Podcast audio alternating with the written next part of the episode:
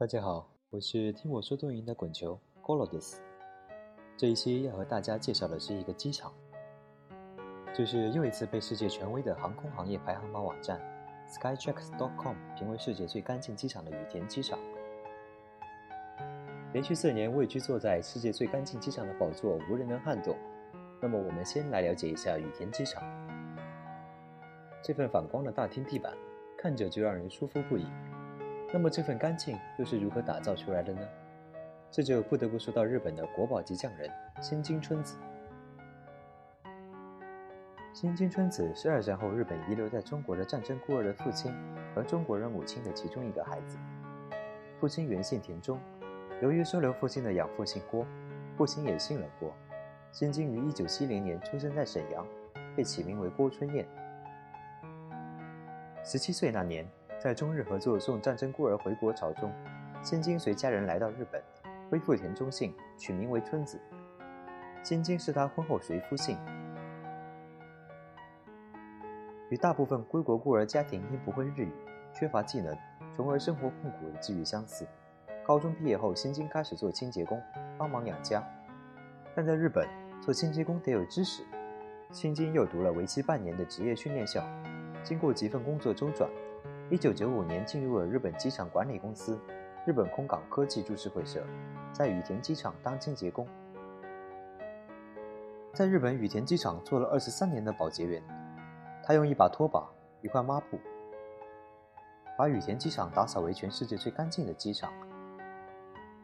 在这个过程中，他用自己发明的小刷子清理水池的排水孔，因为那里的清洁困难，怕小孩抵抗力不强，容易生病，他经常蹲在地上。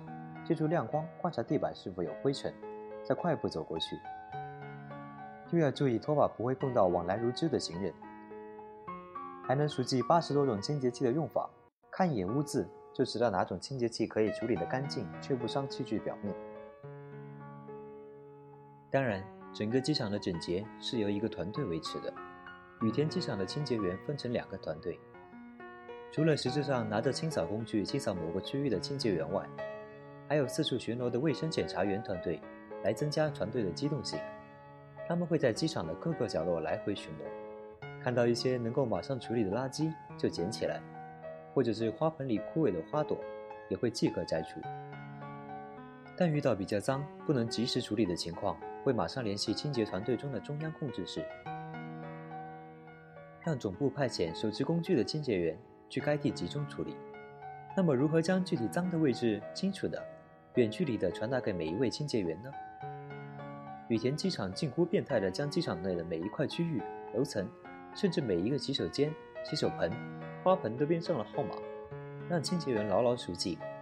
只要在对讲机里报出区域编码、楼层编码、花盆编号，清洁员就会准确无误地赶赴目的地，秒杀卫生死角。这个方法也可以有效地应对旅客的投诉，马上指派清洁员解决投诉的内容，提高服务质量。在这一系列近乎苛刻的实践下，最终才做到了整个机场的干净和整洁。这也是日本匠人精神的另一种体现。好了，这期就到这里结束了。我们再来看一些羽田机场的其他特色景区吧。我是听我说动音的滚球，我们下期再见。对吧，马达来修。